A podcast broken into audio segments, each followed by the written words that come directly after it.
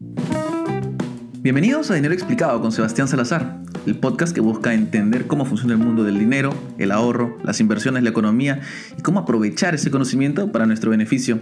Por ello es que vamos a conversar con expertos, economistas, emprendedores, políticos y más. Así aprenderemos de todos un poco y mejoraremos nuestras vidas. Bienvenidos a otra edición de Dinero Explicado. Soy Sebastián Salazar y el día de hoy nos acompaña Diego Marrero. Diego Marrero es, bueno, se le ve bien joven y es el CIO, gerente de inversiones de Habitat, la AFP, que ha tenido una gran evolución en estos años con unos muy buenos resultados. Justamente con él vamos a conversar un poco sobre lo que hacen, en efecto, las AFPs, cuáles son los beneficios, de qué manera ayudan a generar a las personas y también un poco las, los desafíos que hay hoy por hoy para estas instituciones con los cambios regulatorios que ha habido últimamente. Pero quédese y aprenda además justamente por qué es que nos ayuda muchas veces las AFP. Entonces vamos con dinero explicado. Dinero explicado llega gracias al apoyo del BCP. El Perú se transforma una beca a la vez. Por eso, desde hace más de 6 años, el BCP viene apoyando a jóvenes talento, entregando becas para que puedan acceder a las mejores universidades, contribuyendo al país a través de la educación. Conoce más en www.becasbcp.com. Diego, estamos aquí entonces en las oficinas justamente de Habitat. Ustedes han estado ganando año a año en las bueno, en los rankings de las AFPs, pero al fin y al cabo todas las AFPs han estado creciendo. Este último mes ha sido un poco movido y cada vez se ve más tendencia, por lo menos en la política, a que la gente quiere su plata, su dinero. ¿Por qué, ¿Por qué necesitamos AFPs? Empecemos por ahí. Gracias por estar aquí con nosotros. Gracias, Sebastián. Las, las AFP cumplen un rol bastante importante. Eh, es un rol eh, de ahorro. ¿No? Eh, el, el, el, el, rol es administrar las, los aportes mensuales o anuales de los afiliados para que esos afiliados al momento de su jubilación puedan tener una pensión que vaya de acuerdo a lo que han aportado, pero además tengan también una rentabilidad. Ok, ¿rentabilidad te refieres cuando ya retiran el dinero o durante los depósitos? No, hay que pensar cuando retiran el dinero, ¿no? Porque los portafolios de las AFP son construidos a largo plazo. Entonces, cuando hay periodos de volatilidad en los mercados, por ejemplo, el de este año donde han habido correcciones y se ha visto desvalorización en los fondos, eh, eso no, no, se puede llamar todavía una pérdida. ¿no? Y el año pasado, por ejemplo, que pasó lo contrario, los fondos tuvieron retornos de doble dígitos positivos, tampoco es una ganancia. ¿no? Lo, lo que hay que hacer es ver a largo plazo y en, en el, de acuerdo al horizonte de inversión de cada afiliado, pero en general en el largo plazo ver cuánto se ganó. Ahí es cuando se, sal, se calcula la ganancia. O sea, digamos, lo que yo estaba aportando durante un buen tiempo y al final saco la plata, ahí es donde importa, eh, básicamente. Sí, de acuerdo, porque como son portafolios de largo plazo, en el largo plazo, en algún periodo puede haber volatilidad, son tanto positiva o negativa, uh -huh. pero en, lo largo, en el largo plazo siempre es positiva. ¿no? Eh, el, el, fondo, las AFPs no tienen una historia tan larga como, como en Chile, por ejemplo, o en otros países, pero el fondo, el fondo 2 tiene una historia de 23 años. ¿sí? En esos 23 años, que es cuando empezaron las AFP, hace 23 años, eh, el retorno promedio está eh, por encima del 10%. O sea, Altísimo. 10% cada año. Ah. ¿sí? Entonces, una persona que se está jubilando hoy día y empezó a aportar hace 23 años cuando empezó el sistema, digamos, este, eh, su fondo ha ganado mucho. Claro. ¿no? Ahora, esa rentabilidad que te hablo por año digamos, no es todo el fondo, ¿no? sino es en cada aporte, eh, una vez que tú aportas, empieza a generar rentabilidad y es, es una tasa compuesta. Claro. ¿no? Entonces, lo claro, no es que lo pusiste final, todo al inicio y se ha dejado tal, componer sí, durante 20 exacto, años. Entonces, eh, eso hay que tener en cuenta, ¿no? Y, y, también hay que tener en cuenta que el fondo total de, de, de, cuando alguien se jubila depende en realidad de dos cosas. Una es de la rentabilidad que te menciono y la otra es del aporte. Uh -huh. ¿no? Entonces, mientras mayor sea el aporte, mayor va a ser tu fondo y obviamente mientras mayor sea la rentabilidad, también mayor va a ser tu fondo. No, porque digamos a 10% cada 7 años más o menos duplicas el fondo, ¿no? Sí, es más o menos. Más sí. o menos eso. Entonces, digamos, y, y, eso es algo particular, porque creo que en, en, Chile están tratando de aumentar la cantidad del aporte porque se dan cuenta que de esta manera no, no pueden recibir, al, o sea, la tasa de reemplazo, y nos puedes explicar qué es la tasa de reemplazo también, Sí. este, no, no es suficientemente alta, ¿no? Sí, en, en Chile hay un problema que no, que no lo tenemos acá, que es que el aporte es 10% de la pensión, del sueldo, perdón, pero eh, tiene un, Un tope. Un tope ¿no? Entonces las personas que ganan mucho digamos, no, no aportan realmente el 10%, sino aportan mucho menos. Entonces cuando se jubilan, su fondo no es eh, tan grande, porque no aportaron realmente el 10% de su sueldo. Ok, ¿no? Entonces, acá no tenemos eso, acá es el 10% de tu sueldo. ¿no? Claro, ganes lo que ganes. Sí. Ahora, es poco mucho, bueno, va a depender de muchas cosas, ¿no? Va a depender de qué tanto aportaste, es decir, si fuiste, si tus aportes fueron consistentes, todos los meses aportaste, ¿no? Eso es algo importante.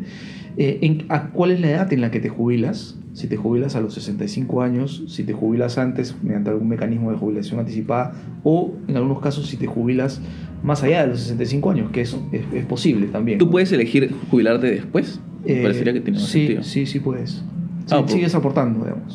¿no? Ok, porque en el caso, justo estoy pensando en la, en la vol- volatilidad, ¿no? En el caso que tengas la mala suerte de que justo el año que tú te estás este, jubilando hay alguna corrección fuerte en el mercado, vas a recibir menos de lo que habrías recibido el año anterior. Eh, sí y no. O Y el año pasado, y te el año próximo. Sí, sí y no. O sea, ¿por qué no? Porque si estás próximo a jubilarte, no estás en el fondo 3, estás en el fondo 1. Ok. Y el fondo 1 es el fondo menos volátil, es el fondo más conservador. Y por ejemplo, este año, que hemos visto que los fondos han corregido fuerte, el fondo 1 está en positivo. Entonces, las personas que se van a jubilar este año no han perdido plata. Claro, la han Porque mantenido. han estado en el 1, ¿no? Eh, o máximo en el 2. Acá la regulación te exige que cuando cumples 60 años te, te pasas al 1 y si tú quieres te puedes de manera opcional pasar al 2, pero nunca en el 3. Nunca en el 3. ¿no? Entonces, claro, si alguien optó eh, pasarse al 2 es una decisión de inversión que tomó esa persona, digamos. Pero por lo general, una persona que está a punto de jubilarse debería estar en fondo 1. ¿no? Entonces no pierdes plata en realidad. Este, este año las personas que, han jubilado, que se han jubilado no han perdido plata. Ahora, y, y sobre, sobre justamente este, este tema, eh, que además es, es bien particular, el, el retiro del 95.5, ¿no? Hace, justamente, digamos, esto es contextual a lo que acaba de pasar hace un par de semanas, o esta semana pasada, eh, que digamos, si uno toma el neto de lo que la gente está sacando, más de lo que la gente está aportando, es bien poquito lo que se está ingresando a los fondos. ¿De qué manera afecta que entre menos plata a los fondos de, pensiones, o bueno, las AFPs? Sí, bueno, en realidad no- en el caso de Habitat no es así, ¿no? En el caso de Habitat es mucho más el dinero que entra que el que sale. Y eso responde al perfil de nuestros afiliados, ¿no? Este, nuestros afiliados son en general, en promedio, Más jóvenes. más jóvenes, por supuesto, porque nosotros empezamos con la licitación hace más de cinco años. Entonces nuestro- nuestros afiliados promedio son más jóvenes. El dinero que se va, este, sí, se, se va por, por el- esta nueva ley del retiro 95.5 este, y mucho de ese, de, de ese dinero se va o a consumo o simplemente se pone, se estaciona en una cuenta para ver qué se hace y finalmente no se hace nada, ¿no? Pero ese dinero, este, sí, bueno, si se va a consumo, se desvirtúa bastante cuál es el propósito del- del- del- de la pensión, ¿no? Ya, ¿no? ya no se va a pensión, ¿no? Si se queda estacionado en una cuenta, este, o se hace a un negocio o lo que fuera, este, hay muchos riesgos asociados. En el caso que lo dejes en la cuenta, en realidad el Claro. riesgo es que vas a ganar Menos un- un rentabilidad. menor retorno, digamos, ¿no? Pero si lo metes a un negocio, eh, es bastante riesgoso, ¿no? Una persona que está eh, pasado los 65 años, este, que va a poner recién un negocio, es un poco eh, riesgoso, ¿no? No A menos de que haya sido digamos, un, un empresario serial, ¿no? Que, Sí, claro, pero que en- ya tiene la digamos, experiencia. En ese caso, si has sido un empresario exitoso, digamos, no necesitarías ese capital para poner un negocio, porque ya lo generaste de alguna Bueno, manera. ¿no? pero yo me imagino que depende, ¿no? Este, si tienes, depende la, la magnitud del negocio, ¿no? Lo puedes meter, digamos, si tienes una ferretería, una bodega, para poner una bodega extra, ¿no? O sea, me imagino eh, en ese tipo de situaciones. Sí, podría ser, pero ahora calcular el retorno de esa Eso es lo difícil.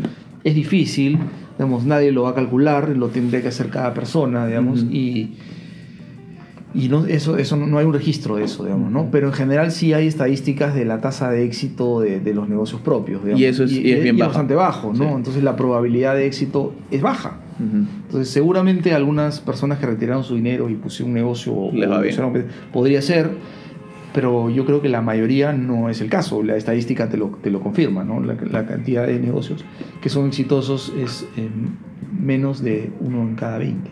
No, ¿no? o sea, 5%. Sí. Eh, y, y bueno, justamente sobre, sobre eso quería además empezar a incidir un poco. Y es el efecto, a ver, cuéntame tú tal vez un poco mejor esto, porque, digamos, Perú es claramente un país bastante informal, ¿cierto? Mm. Este, pero dentro de eso hay mecanismos, y esto es lo, lo que a mí me sorprende, de hecho yo no lo sabía hasta hace poco, para que aun si tú eres informal o, o tienes tu ¿no? este, persona con negocio, que es la, la otra salida que algunos usamos, Mm. este, puedes aportar a la- al, solo que tienes que bueno, hacer un, un trámite distinto, no va a salir de tu planilla nada más. Sí. Se, se aporta, entra dinero por ese lado.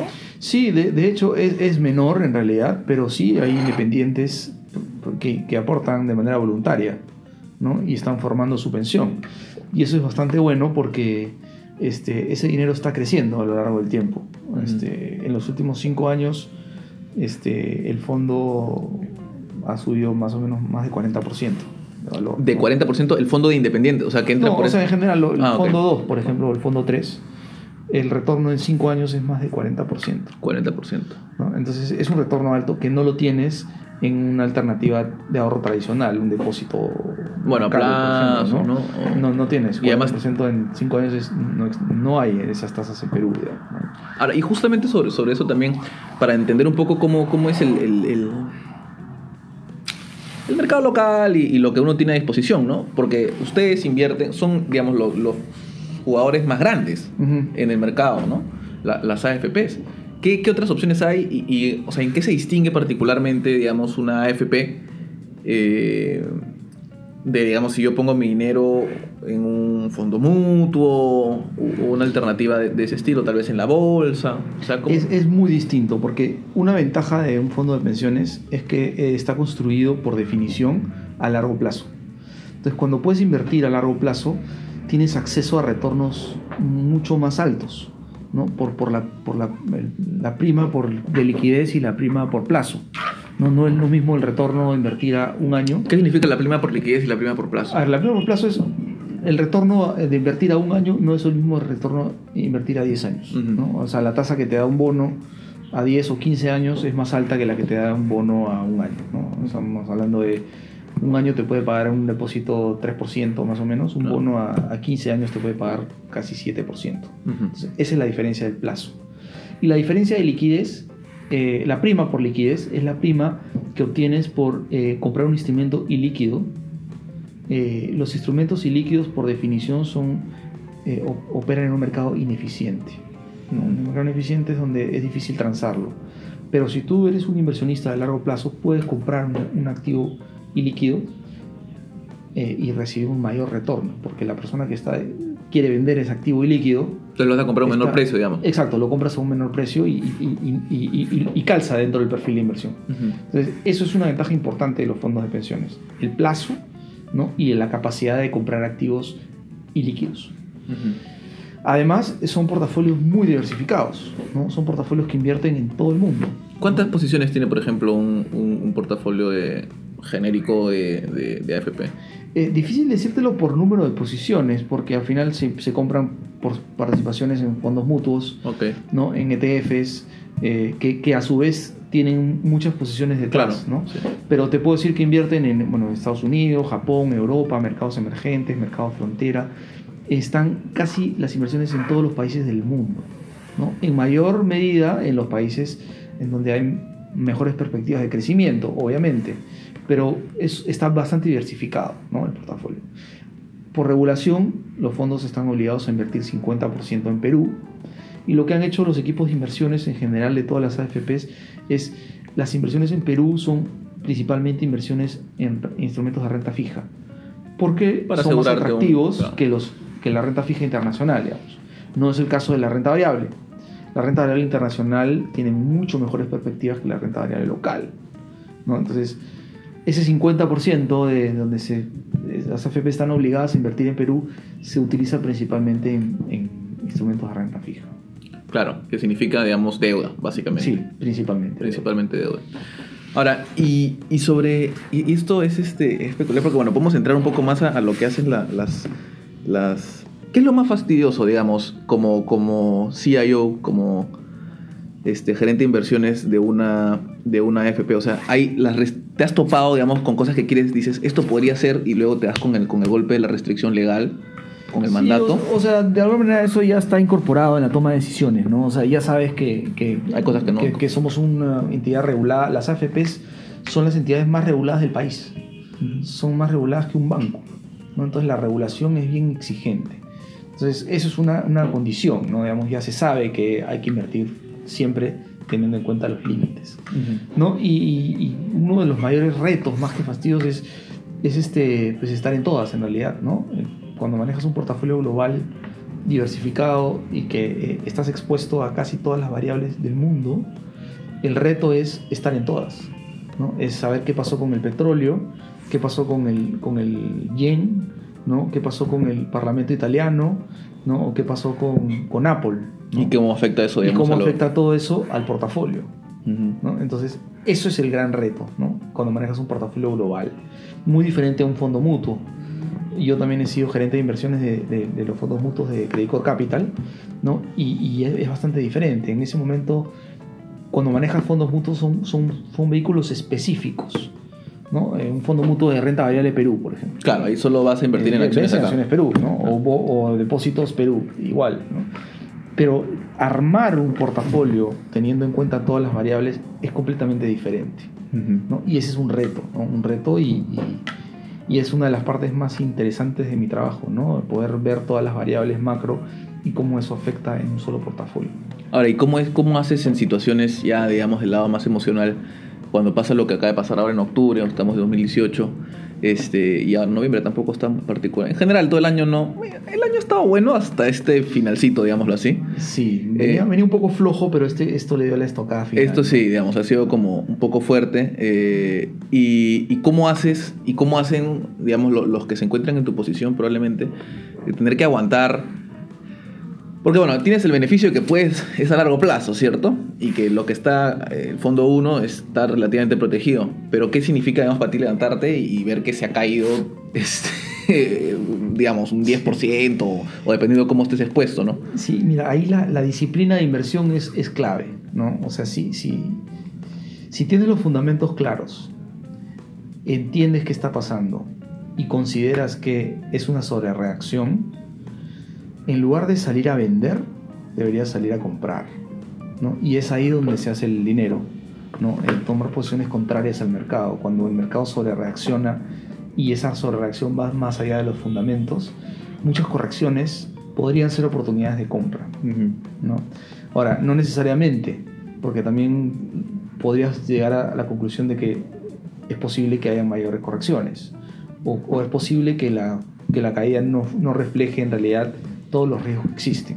Ujú. Entonces va- tienes que tener un balance completo y sacar de lado las emociones, eh, sacar de lado los sesgos conductuales que puede tener cada administrador de portafolios y pensar en frío sobre cuáles son las condiciones que llevaron a esa caída, número uno, cuál es la probabilidad de que siga cayendo y más importante es qué es lo que el mercado ha interiorizado. O sea, si la caída fue más allá de lo que debería o, o todavía podría seguir cayendo. ¿no? Eso es clave. ¿no? Entonces, esas son las, las variables que se analizan, todos los aspectos macroeconómicos, los aspectos de valorización, fundamentos, sentimiento de mercado, indicadores técnicos, y se llega a una conclusión y las emociones no pueden jugar ese partido, porque si las emociones, si entra, si dejas entrar las emociones, podría generar un pánico y tomar decisiones de manera eh, incorrecta, de manera, decisiones sesgadas que te, te llevan a malos resultados. ¿Y hay un proceso particular? O sea, que siguen, digamos, este, discuten la- las, las ideas o discuten en, en la mañana, en, el- en la tarde, eh, dejan que pase una semana. eh, En realidad es, no, o sea, es- sí hay un proceso, por supuesto, pero es continuo, ¿no? No es que se revise en la mañana y en la tarde, sino es, es continuo, ¿no? Este, desde la primera hora, la primera información, cómo están abriendo los futuros en las distintas bolsas del mundo, ¿no? Cuáles son las noticias que hay en en el mercado, cómo están los flujos, qué es lo que piensan los principales jugadores de mercado. eh, cómo están las valorizaciones, ¿no? cómo, cómo las noticias eh, que circulan impactan en las valorizaciones.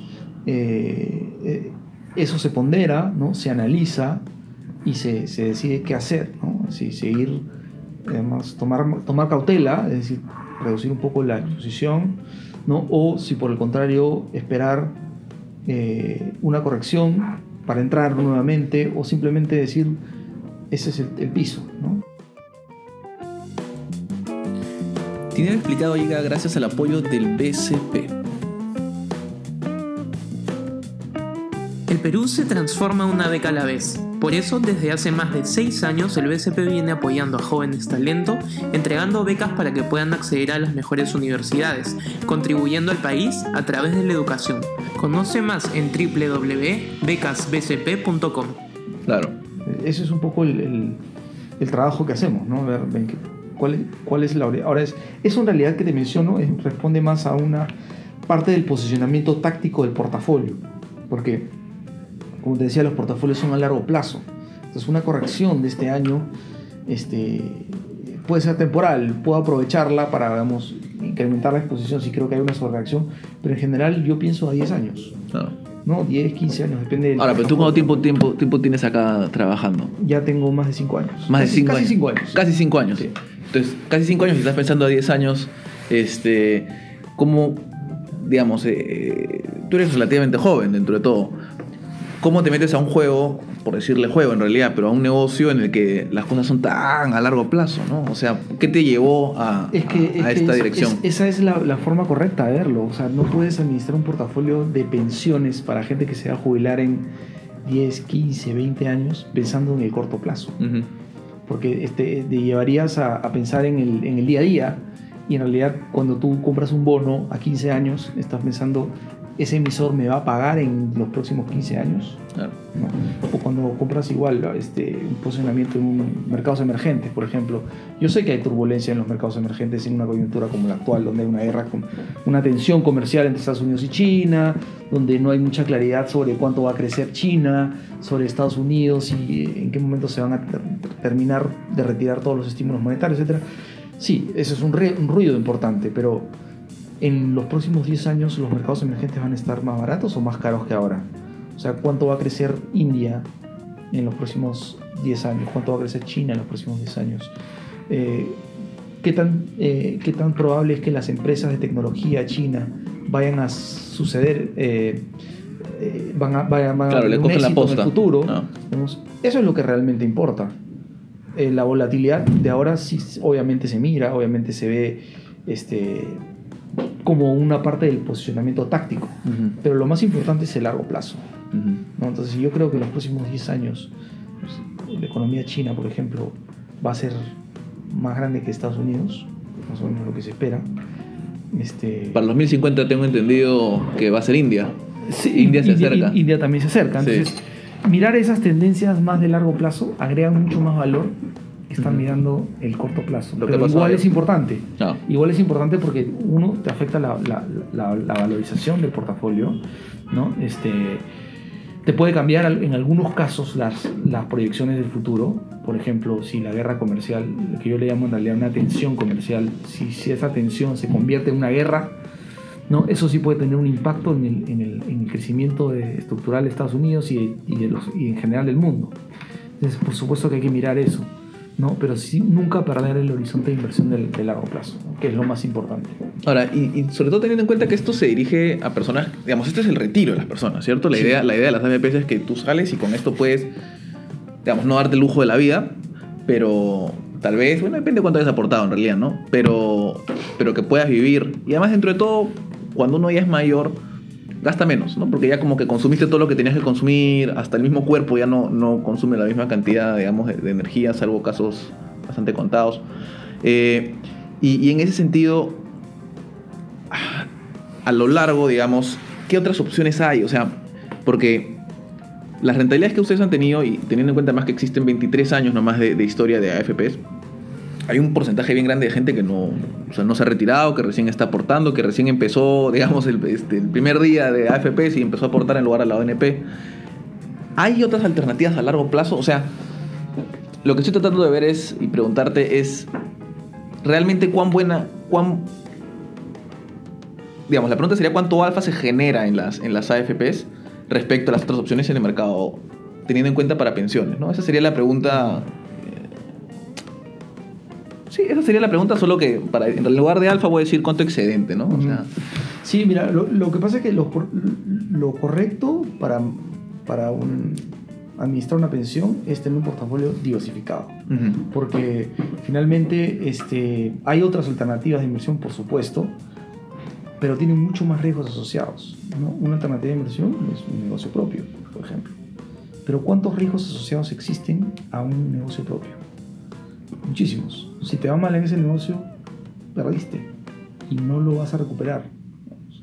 En un portafolio diversificado, si te va mal en una inversión, tienes todas las demás. todas las demás que te van a compensar. Y de hecho hay algunas cosas que no salen bien, ¿no? Pero en promedio salen bastante bien, ¿no? Entonces, la diversificación es clave, ¿no? Número uno. Entonces, ¿qué, otro, ¿qué otra opción de inversión tendrías si no es un portafolio diversificado? En realidad no hay muchas, ¿no? Los fondos mutuos, por ejemplo. No. Pero, pero otra ventaja de las AFPs es que son portafolios construidos a largo plazo. Fondos mutuos no son así. Y además, dentro de todo, creo que hay, una- hay un punto bastante fuerte que a veces se hace, es- dependiendo, pues, no si uno es un inversionista profesional, si tienes la, la experiencia, no tienes la Ese es experiencia. el otro tema, y, por supuesto. Y, y, por ejemplo, en un fondo mutuo, o si tú metes plata en la bolsa, en, un- en el índice de la bolsa, digamos, tienes que comerte que se caiga, ¿no? Eso es, eso es fuerte, ¿no? O Sí. sea, eh, si tú ves de un año a otro que es, digamos, hemos tenido la bolsa bastante fuerte, pero luego de caídas brutales, este, y ahora más bien parece estar más, más normal dentro de lo que puede estar nuestra bolsa, que no es muy grande. Pero, a ver, yo estoy ahí, he metido, pues, he, logrado ahorrar 20 mil soles, meto al índice 20 mil soles, y de un año a otro veo que la bolsa se contrae en 50% y voy a pensar, oye, han desaparecido 10 mil soles de Sí. todo lo que he ahorrado, ¿no? Este, eso se, se elimina básicamente Sí, con las y la, la persona, digamos, una persona de a pie, digamos, no tiene ni los recursos, ni el conocimiento, ni la capacidad para poder administrar de manera correcta, eficiente el, el dinero en los mercados financieros, porque no se dedica a eso. Ujú. ¿no? A- En una AFP tienes un equipo de inversiones que solamente hace eso. Solamente está pensando en cómo rentabilizar el dinero de terceros Y a largo plazo, y además. a largo plazo. Entonces, cuando tú administras tu propio dinero en la bolsa, yo también en otra etapa de mi vida he, he hecho eso, vamos a invertir en un excedente, invertía, este, lo hacía de manera paralela a mi trabajo. Entonces lo hacía como un hobby, eh, no lo hacía de manera profesional, no tenía los recursos que, que- que tiene un administrador de portafolio de una FP, Ujú. el acceso a la información, este, la, la- la cantidad de analistas que están mirando de todos los mercados, es completamente distinto. Entonces, no hay forma de que yo de manera paralela lo haga mejor que un equipo de inversiones que solo hace eso. Claro. ¿no? Y, que tiene, y que tiene una gran experiencia haciéndolo y haciéndolo bien.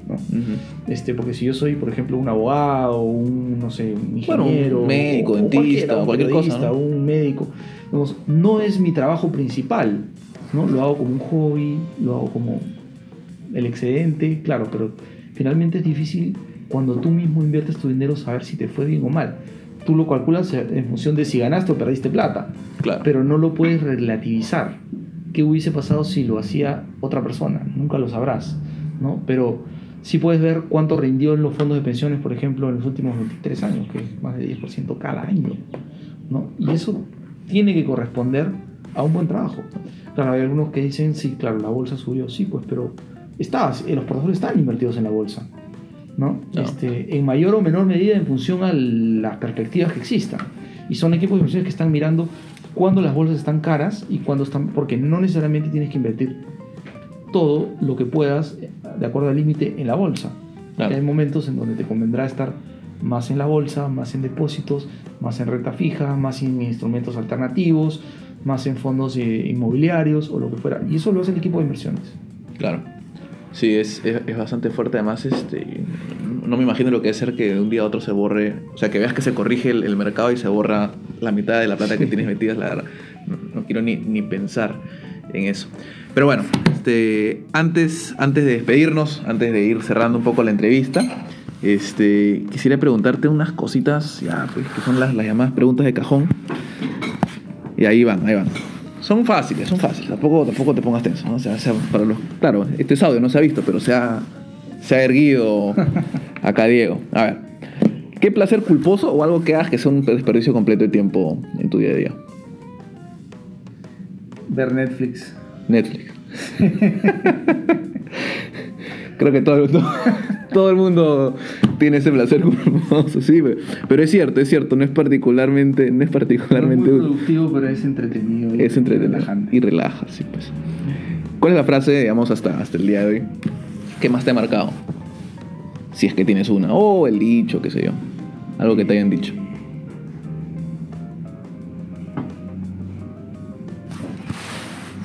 No se me viene alguna. Vamos a regresar a esa más adelante entonces. Este, ya, este es más sencilla. ¿A quién más admiras y por qué?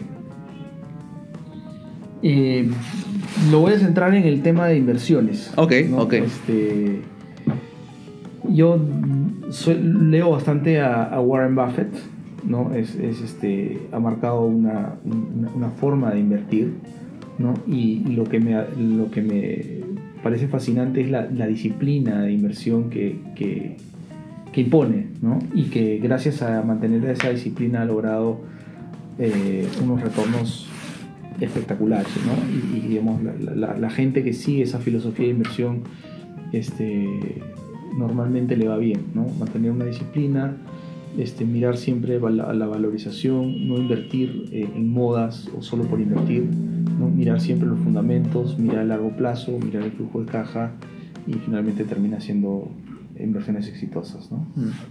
Bueno, ahora vamos a ir con una más. Eh, ¿Ha habido algún momento en tu vida que te haya definido? Que digas como que Diego Marrero, pre esto, pos esto.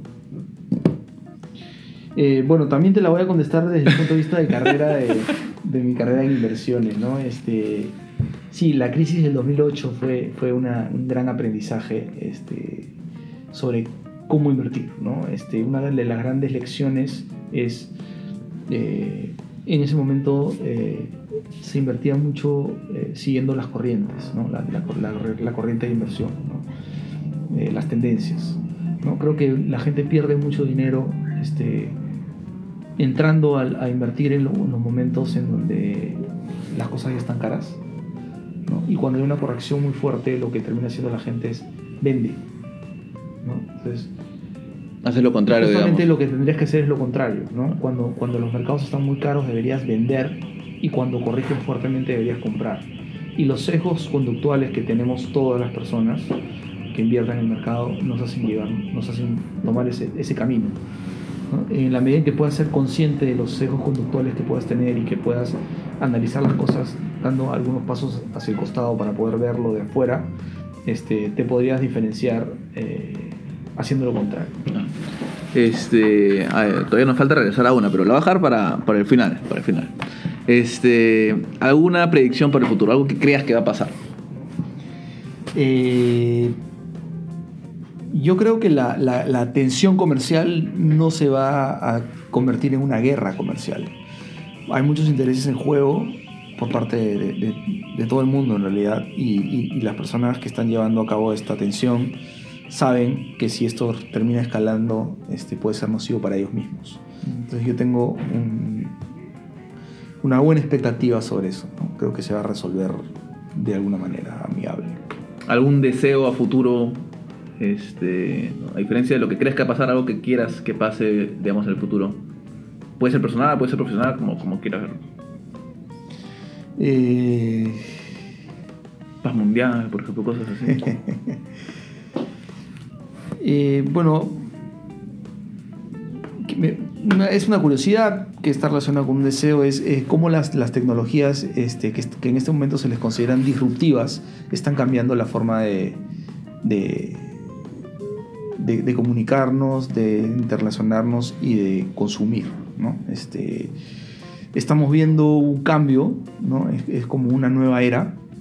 ¿No? Eh, creo que esta, la nueva era que se viene es la era digital, ¿no? Y hay muchas expectativas so- sobre eso, ¿no? Y mi deseo es que esta, esta nueva era digital no nos deshumanice, sino todo lo contrario, ¿no? Sino que, que nos sigas manteniendo este, con las mismas... eh, eh, la, la misma forma de, de- de interactuar entre personas, pero con un, mejor sentido. ¿no? O sea, no, no, quisiera que la, la, la, nueva tecnología separe más a la, a la humanidad y nos vuelva más entes que se comunican mediante WhatsApp o mediante claro.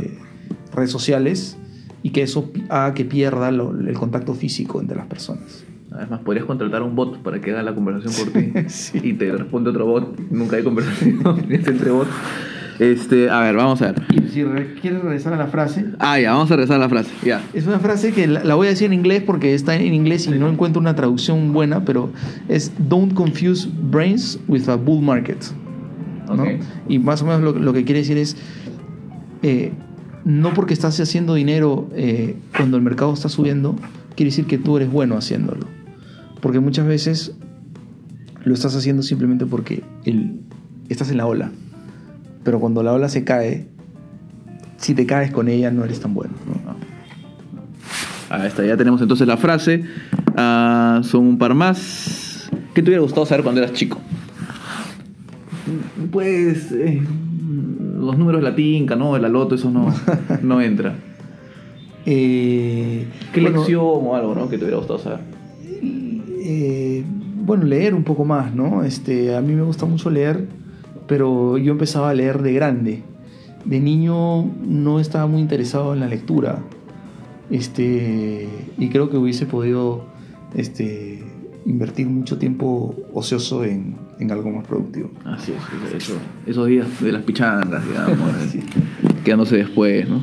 Este, ¿Qué crees que tú, digamos, ya cuando te estés retirando, post retiro, le, te dirías a ti mismo ahora? O sea, cuando tengas, imagínate, pues 70, 80 años, a tu yo actual, ¿qué crees que te, dirías? ¿Qué mensaje te darías? Eh, que piense las cosas, que trate de ver las cosas siempre desde afuera ¿no? Este, o lo, como le dicen los gringos, pensar fuera de la caja, ¿no? Y no, no pensar siempre como todo el mundo, como, como piensa el resto de personas, ¿no? Este, porque lo que terminas haciendo es siguiendo la manada, ¿no? Entonces, es bien importante dar un paso al costado siempre y reevaluar que lo que estás haciendo es lo que deberías y no que lo haces simplemente porque el resto lo hace. Bueno, gracias Diego por esta entrevista, gracias Diego por estar con nosotros aquí en Dinero Explicado. Nos vemos pronto. Esto fue Dinero Explicado. Déjenos sus comentarios en la web de Altavoz o nos puede seguir a través de nuestro correo dineroexplicado.gmail.com o a través del Twitter dinero arroba dinero explicado. Cualquier duda o tema que quiera que podamos tocar, envíenos también un correo o a través del Twitter mismo, justamente. Y ya sabe, también, la próxima vez que esté en una reunión, conversando o en una primera cita, pregunte si conocen o ha escuchado Dinero Explicado. A lo mejor puedan conversar de eso y si no, recomiéndenos. Un abrazo y una buena semana. El Perú se transforma una beca a la vez. Por eso, desde hace más de 6 años, el BCP viene apoyando a jóvenes talento, entregando becas para que puedan acceder a las mejores universidades, contribuyendo al país a través de la educación. Conoce más en www.becasbcp.com.